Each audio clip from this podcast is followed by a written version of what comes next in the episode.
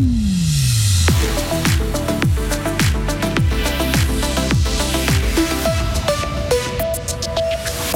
Fribourg, la stratégie du Parti socialiste remise en cause après la défaite d'Ursula Schneider-Schüttel.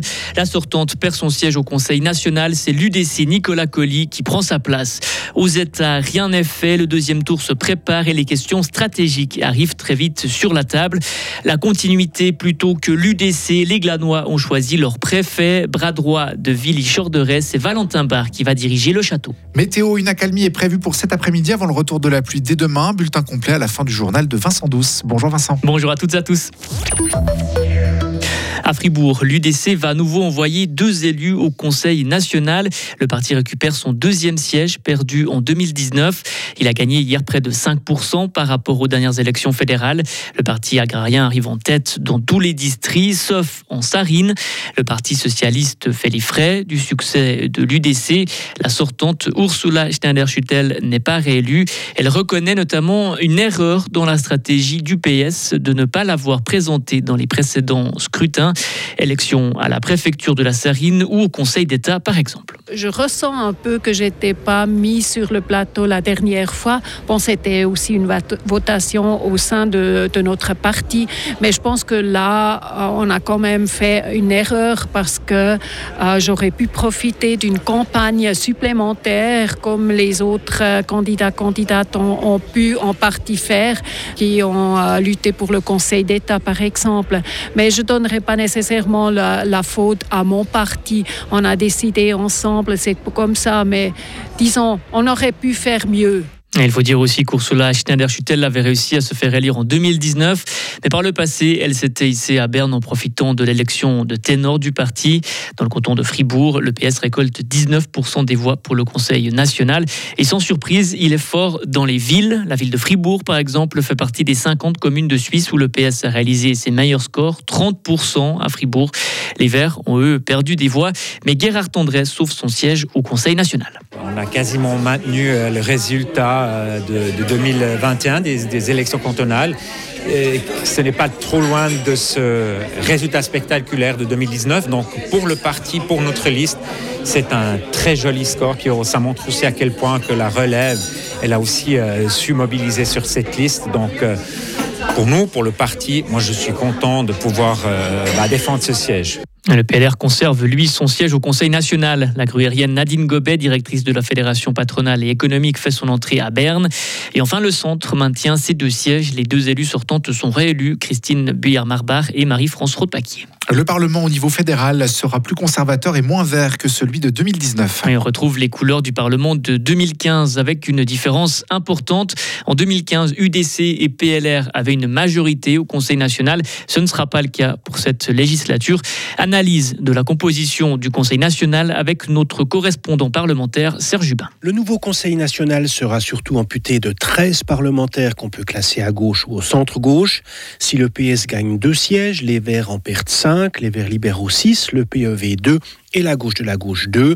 12 de ces 13 sièges perdus à gauche vont à la droite conservatrice, 9 à l'UDC, 2 au MCG et 1 à l'UDF. Ce n'est ni un glissement, ni un virage et encore moins un transfert. C'est certainement un grand écart de mobilisation. Encore que les écarts de pourcentage sont moins importants que les effets sur les sièges.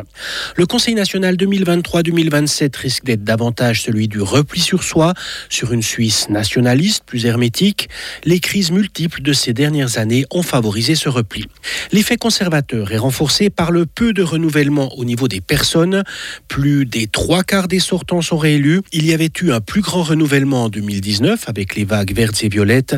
On relève davantage de mouvements en Suisse romande avec 15 nouveaux élus sur 52 et 6 sortants éjectés. Le nouveau Conseil national suisse sera aussi plus jeune, moyenne d'âge de 49 ans et demi contre près de 52 ans il y a 4 ans.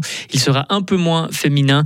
La part des femmes élues au Conseil national recule. Elle passe de 42% à 38%. Quant au Conseil des États, l'autre chambre du Parlement, où chaque canton envoie deux représentants, on ne connaît pas encore sa composition exacte. on peut déjà dire qu'il restera dominé par le centre et le PLR, même s'il faudra encore attendre un deuxième tour dans 10 cantons au mois de novembre. Il y aura un deuxième tour à Fribourg notamment, car Aucun candidat n'a remporté la majorité absolue.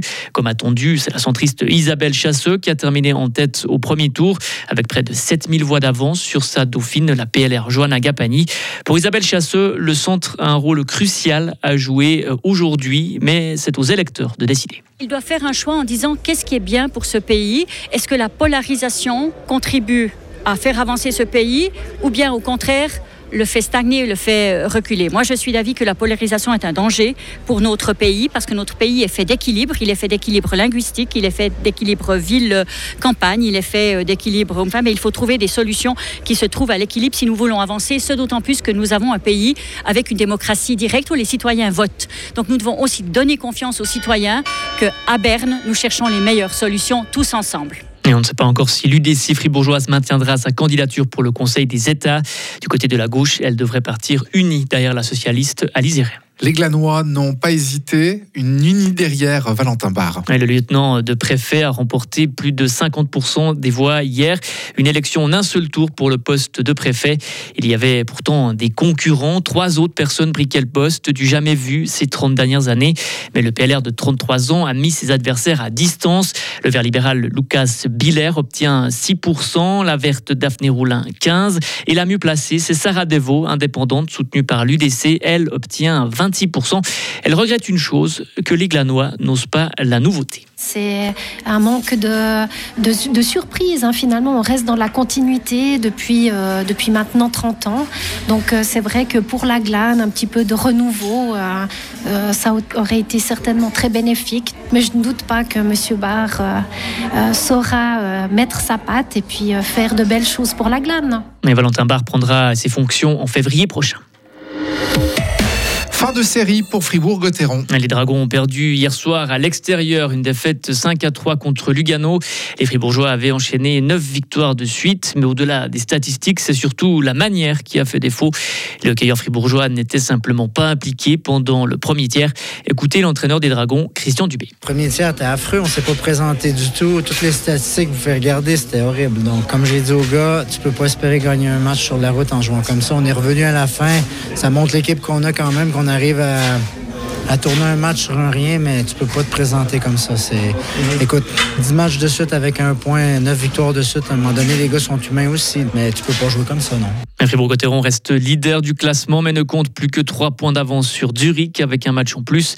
Le prochain match de Fribourg, c'est demain soir à domicile contre Ambry. Retrouvez toute l'info sur frappe et frappe.ch. Le ciel est changeant pour ce lundi avec encore quelques faibles pluies ici et là. Une amélioration nous attend cet après-midi avec du feu dans les vallées. Il fait entre 11 et 15 degrés en plaine, jusqu'à 19 nous dit Météo News en vallée avec le feu. Demain, ce sera très nuageux avec de fréquentes pluies le matin, puis une accalmie. Le reste de la semaine s'annonce perturbé et venteux avec de la pluie notamment prévue jeudi